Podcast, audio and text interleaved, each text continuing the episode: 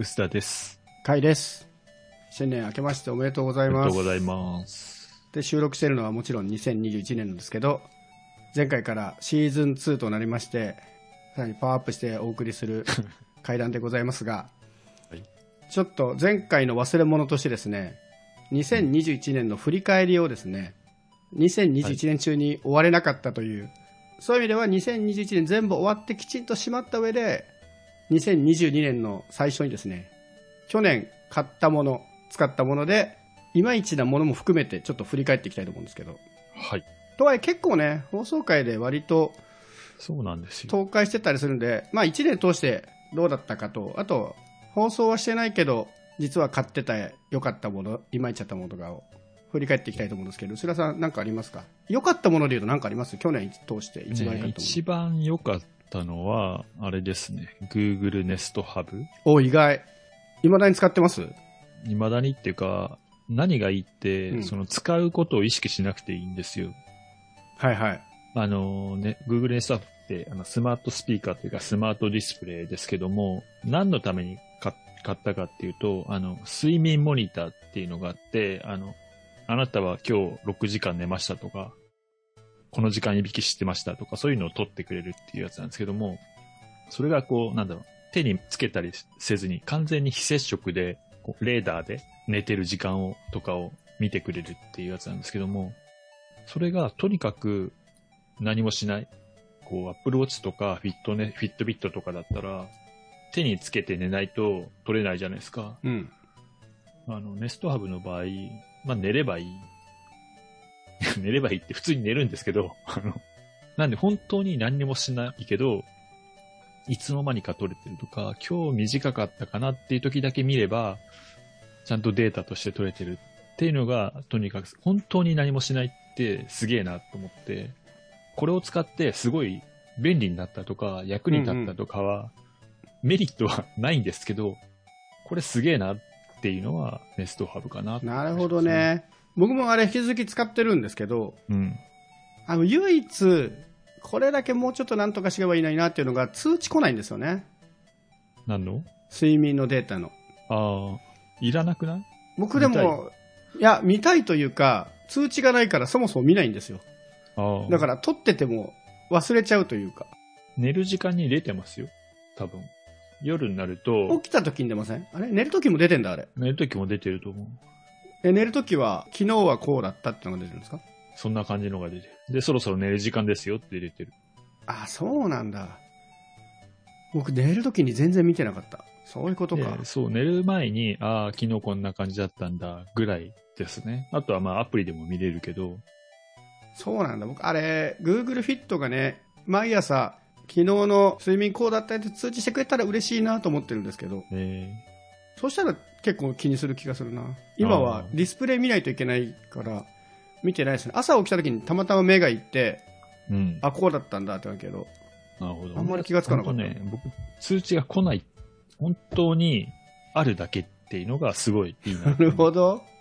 こういう形でテクノロジーが、この自分の生活に入ってくることってあんまないじゃないですか。なるほど。すごい便利とかじゃないけど、必要な時にちゃんとデータがあるっていうのが、すごいなと思って。なんか知らないけど、すごい気に入ってます。へえ、面白いですね。その観点は。ただね、ススピーカーとしてとか、うんあとなんだろう、ネットフリックスとかも見れるけど、そういうディスプレイとしてとか、ほぼ使ってないです。うん。僕も使ってないな、それは。本当ね、すほぼ睡眠検出と、まあ、たまにタイマー、タイマーっていうかアラームにするぐらいですかね。あ、そうですね。アラームは使うな。布団の横にある、というか、布団の横に設置しないと意味がないから、うん。ちょっと昼寝したい時とかに、すごい便利なアラームとしては使ってますね。カイさんは何ですか？一番印象的なものって。一番は意外と難しいですね。うん結構コロナ禍ってこともあっていろいろ手を出したのでなんだかんだサービスデュオ2ですかね一番と言われてしまうと2画面。二画面スマホまあ二画面自体は素晴らしいんですけどバグの宝石箱ですよ。ああ、素晴らしい。引き続きね、もう大変なバグいっぱいでき僕もこれ、日本の MS にそろそろレポート送ろうかっていうぐらいいろいろ発見してるんですけど、ああ、でも、日本のが出る前にさ、全部送っといた方がいいんじゃないですか、そういうただね、再現性が低いのばっかりなんですよね。の。ああ。だからちょっと難しいんですけど、アプリのログとかでいいんだったら全然送るんですけど、最近面白いバグが、カメラのね、シャッターを切ると、1枚目が撮影されないんですよ。えで、もう1枚押すと保存されるんですけど、2枚撮ると1枚目も保存されてるんですよ。えうん。だから1枚押した時点で、1回シャッター押した時点で写真は撮れてるんだけどギャラリーにいないっていう。で、もう1枚シャッターを押して撮ると、なぜか1枚目がギャラリーに表示されるっていう。なるほどだから撮り逃してはないんですよ。うん。1枚目を見るためにはもう1枚取らな撮んなきゃいけないってことですよね。そう。まあまあいいか。まあギリギリ許せる範囲うん。と、あと本日からですね、指紋認証が効かなくなるっていう、また可愛いバグが起きまして。なるほど。まあちょっと年末年始で一回クリーンソールですね。あれ買ったばっかじゃん。だって。うん買ったばっかですけど。まあ原因わかんない時はクリーンソールしかないなと思ってるんで。そっか。えーでも2画二画面エヴァンジェリストのくせに2画面が全然ダメって聞こえるけど、それでいいんですか？僕今のところ2画面は全然否定してないですから。ダメなのはカメラとせ指紋認証センサーですから。あわかりました。まあそういう意味では、ま、真面目に言うと、2画面自体はすごくいいけど、やっぱりまだハードとか2画面を支えるソフトの部分が不十分なところは結構あると思うんですよ。それは別に Surface Duo 2に限らず2画面全体に言えるんですけど。うん。で、Android がね、あの次のバージョンで一応2画面 OS 標準で組み込むという話なので、うん、もうちょっと OS ネイティブで2画面をサポートしてくれると、やっと2画面の時代が来るなと思ってます。ちょっと今時期尚早というか、うん無理してやってる感はあるので、あの、物好き以外にお勧めはしないですよ。まあ、日本版出るまでにもうちょっとこの辺りのバグは潰しとかないと評判悪くなりそうなんで、うん。もう日本の人頑張ってくださいって感じありますけど。そうね。あとのお気に入りので言うと、これも最近の話ですけど、テクニックスの AZ60、完全ワイヤレスイヤホンはやっぱりいいですね。うん。音質も僕は音質そんなに気にしない方だったんですけど、周りの反応を見ると、音結構こだわる人でも音質はいいねっていう人結構いたんで、うん。割とそれでもおすすめなのかなと思います。で、このテクニックス僕が買ったきっかけというのが BE:FIRST のキャンペーンだったんですけど、はいはい。その BE:FIRST キャンペーンのおかげで、なんか売り上げがとんでもないグラフになったっていう、これ後でリンク貼っておくんですけど、b ファーストすごい売れるってことですよね。熱いユーザーを持っているという。そうですね、あの、購買力の高いユーザーを抱えてるってことなんでしょうね。うん。ここは強いなと思いました。他のアーティストでもこういうことはまあ起きるんでしょうけど、うん。今までの販売台数を100とすると、12月の1週目、キャンペーン始まった週に229だから、2倍近く。それがずっと続いてるんで、トータルはやっぱ10倍とかになってるのかな。すごいですね。ただこれちょっと悲しいところもあって、僕が仕事で PR とかマーケティングやってるっていうのもあるんですけど、物がいいっていうのは大前提として、人気のアーティストがキャンペーンやると、それだけで売れちゃうってちょっと寂しさもありますけどね。あとは、意外と買っていまいちだったもので言うと、すごい頑張って買ったに PS5 を全然活用できてないですね。これはね、僕も一緒なんですよね。結局、PS5 でやってたのは PS4 のゲームばっかりやったりして、っていうのと、僕が PS4 で愛用してたトルネが、やっと最近 PS5 使えるようになったんですけど、あ、そうですね。うん。でもそれまで僕トルネ見るためだけに PS4 起動してたから、ああ、それはめんどくさい。そう。でも PS5 で使えるようになったけど、結局それって PS4 とやってること変わんないんですよね。うん。だからもうそろそろ PS5 で面白いっていうゲームに出会いたいけど、僕はまだ出会えてないなって感じです。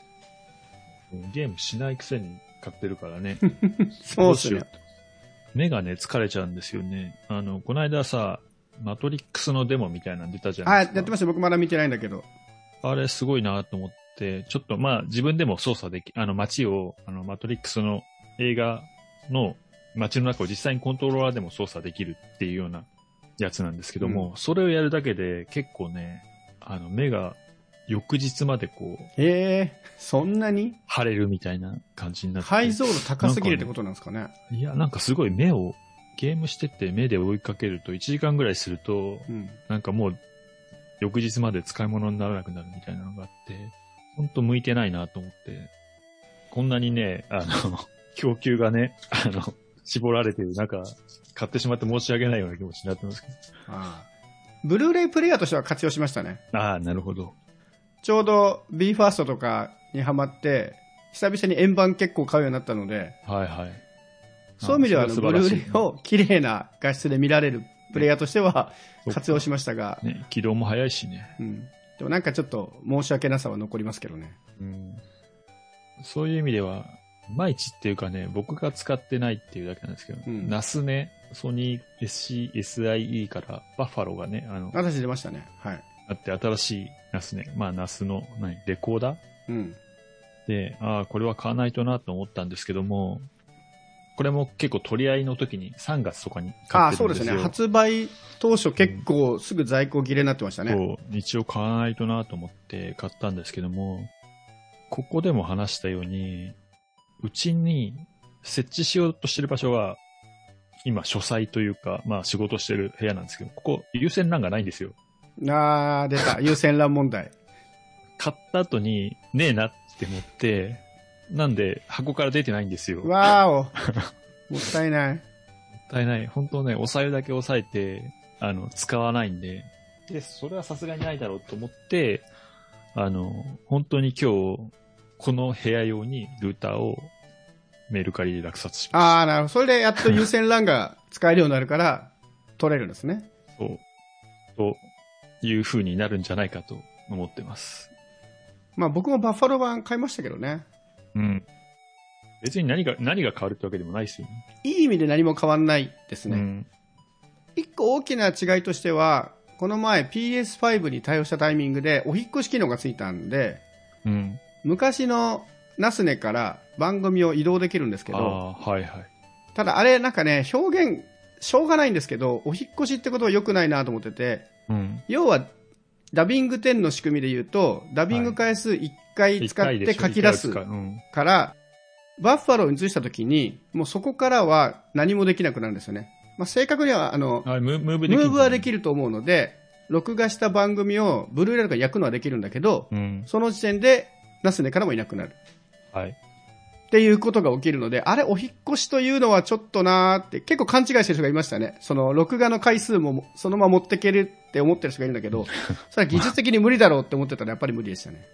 はい。まあでも、僕はお引っ越しという表現を使うのには大賛成ですよ。わかりやすい。わかりますよ。そう、わかりやすさでうん。やってるから、理解はできるんだけど、ちょっと中途半端に知ってる人が一番混乱しそう。ダビング10とかしてる人が。まあ、うん。これはしょうがないと思いますけどね。そうですね。だ機能としては本来の役割はバックアップなんですよね。あの、昔のナスネでハードディスクとか、まあ、経年劣化がどうしてもあるので、新しいのに移行して大事な番組を取っときたいって人向けの機能ではあるので、いい機能ではあるんですけど。でもそもそもさ、10回書き出したいっていう人もいないんじゃないかって気もするんですよそれは思いますね。ね意外と減ってる気はする。まあ僕最近音楽番組とかを書き出したいので、2、3回は欲しいなと思うけど、やっぱ10回はいらないなと思いますね。うん。うん。配信には行ってないけど、買ったもんとかありました？いい悪いはさておき。ああ、あれですね。ディスプレイも買いましたね。ああ、はいはい。何買ったんですかね、それで。ASUS の27型の 4K のモニター買って、えー PA279CV ってやつ。うんうん。うん、まあ、すごい、割とモニターとしては画質、sRGB100% で、なんとか、こう、認証取ってますとか、なんか、まあ、画質がいいみたいなことがいっぱい書いてあるんですけども、これちょっとミスったかなっていう気がそうだ、え、なんででディス、正直僕ディスプレイなんか何でもいいやと思っちゃうんですけど、なんか失敗要素ってあったんですか？まあ、まずですね、あの、4K 広すぎんなっていう、ああ、なるほどね。2500で別にいいよねっていうのは、まあ一つ、まあそれでもね、分かってたけど、でも 4K がいいなと思って買ったんで、まあそこはいいんだけど、これね、Fire TV とかつないで、2台目のディスプレイとして使うときに、このボリュームとかがめちゃくちゃ操作しづらいんですよ。ああ、なるほど。他の、なんだ勉強とかで、まあ画質もそこそこ良くて、えーリモコンがついてて、その、なんだ、マルチモニター的に使えるやつも結構同じような値段で出てるんですよ。うんうん。それと悩んでこっちを買ったんだけど、自分の使い方としては、そのリモコンとかで HDMI の切り替えと、こう、ボリュームの操作がやりやすいやつの方がより使っただろうなっていうなるほど、ね。いう意味の買い物の失敗。それでも、難しいですね。ボタン操作の感じって、買ってみないとというか、実物見ないと分かんないですもんね。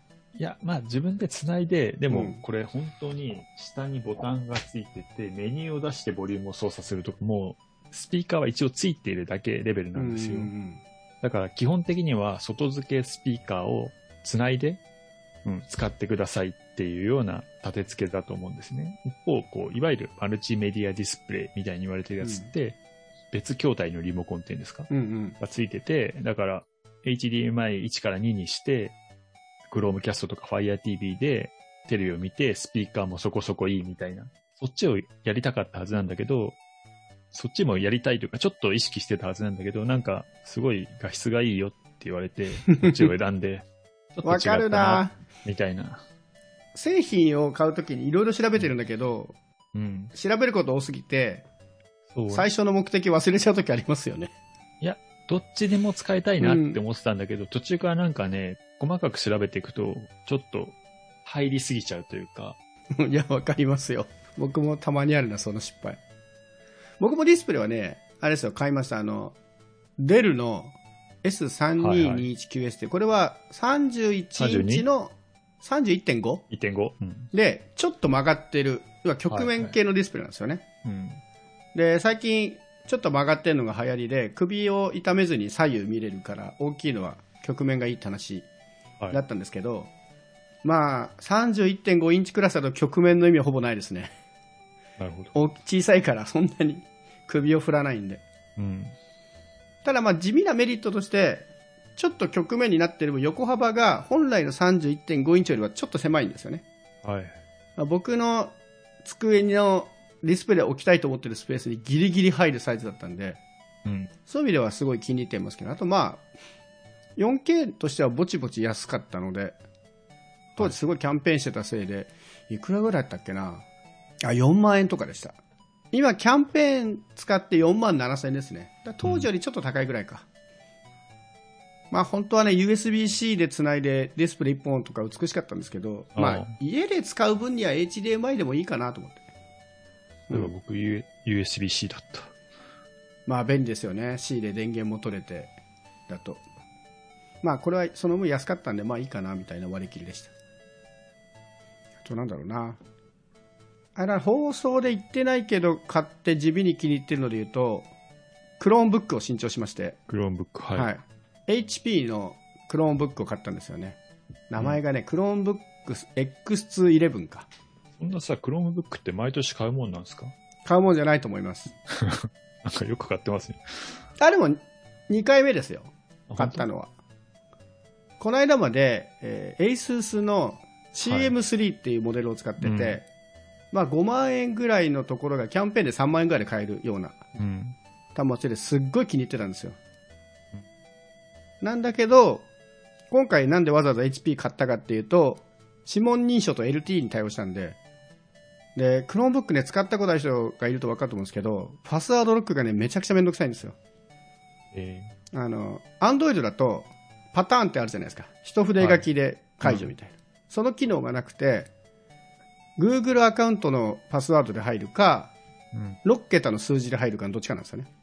で、タブレットでね、6桁はね、意外に面倒で、ちょっとパッと取り出して使いたいって時に、6桁パスワードを入れるのがちょっと面倒。っていうので指紋を入れたのと、まあ結構外で持ち歩いてタブレット的に使う時に LT があると便利なんで、っていうので買ったんですけど、これはもうね、愚痴なんですけど、これ価格が10万円ぐらいするんですよ。そうなんだ。でもまあ、しょうがない、欲しいから買おうと思って、予約入れて、HP から発売の時にメール来るよっていうのを登録しといて、うんでメール来たんで、速攻買ったんですよ。で、なんだか納期が結構かかって、1、2週間待たされて、手元届いたんですけど、うん。届いた日に販売価格が7万円になってたんですよね。えあの欲しくて欲しくてたまんなくて、予約申し込んだやつに定価で売っといて、その後7万円はちょっと HP ひどいなって思います。ー、キャンセルすればよかったんじゃない？返品すればよかったかもしれない。もう届いちゃってたから、もう返品できなくはないだろうけども、結構使っちゃってから気づいてたんで、しょうがねえかなと思って。で、HP 詳しい人だと、HP はすぐそういうことをやるので、発売日に買わない方がいいみたいなのも後でネットで見かけたんですけど、えいやー、やられたわ。さすがに3万円違うと、結構ボディーブローのようにきますね。ーなるほど。まあでも、あの、物としてはすごい気に入ってます。ちょっと重くなったりとかしてるところはあるんですけど、うんまあ、指紋認証と LT は、もう Chromebook 使い込んだ上で、これがあったら嬉しいっていう機能だったんで、うん。うん、あとスペックも微妙に上がってて、ちょっと CM3 今まで使ってたやつだと、まあモバイルで割り切りだからスペック低くていいやっていう諦めがあったんですけど、まあスナップドラゴン 7C が載ってるので、まあぼちぼち快適ですね。まあ Windows PC、そこそこの Windows PC ぐらいには快適に動くんで、物としては満足してますが、今買うなら7万円ぐらいで買えるんで、多少はおすすめです。で、まあ、 Chromebook に5万以上出すのは結構、 Chromebook 使い込んでないと出さない金額だなと思いますけど。そんなとこかな。あとはまあ、サウンドバーとかいろいろ良かったよって話は過去にもしてるので、あんまないかな。イヤホン W WF1000XM4 とか、うん。話、話したよね。そうですね。ああとあれですね。あの、ソニーのカメラのお ZV-E10 を、あ、いい点買ったんですか？E10 買って、3週間ぐらいで売りましたね。え、何がダメでした？いい点。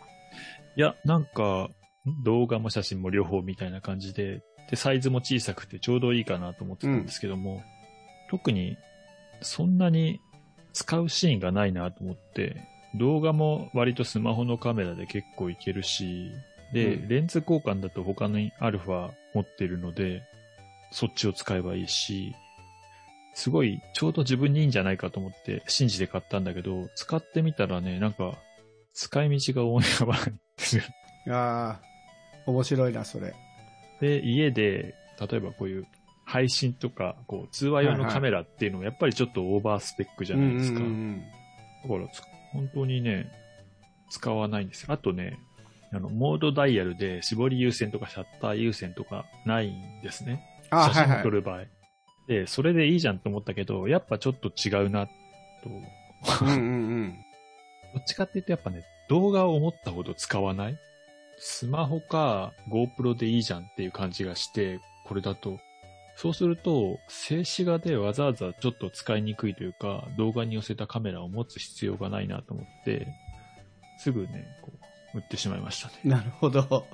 ただ、なんか、ちょうどキャンペーンとかいろいろ使ったんで、ほぼ、あの、赤字にならずに売れたんで、それはいいですね。よかったです。まあ、そそのダメージが小さいうちに売れたんでよかったかなって感じですけど。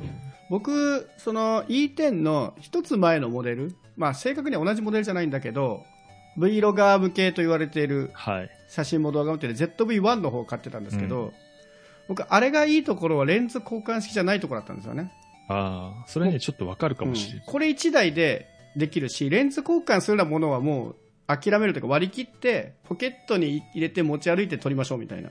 で、買って僕は E 点が出た時に、なんか、せっかくの ZV-1 のいいとこを、これはダメにしちゃってんじゃないのってちょっと思っちゃったんですけど、でも結構カメラファンから人気ありましたよね、あの、この ZV-E10 は。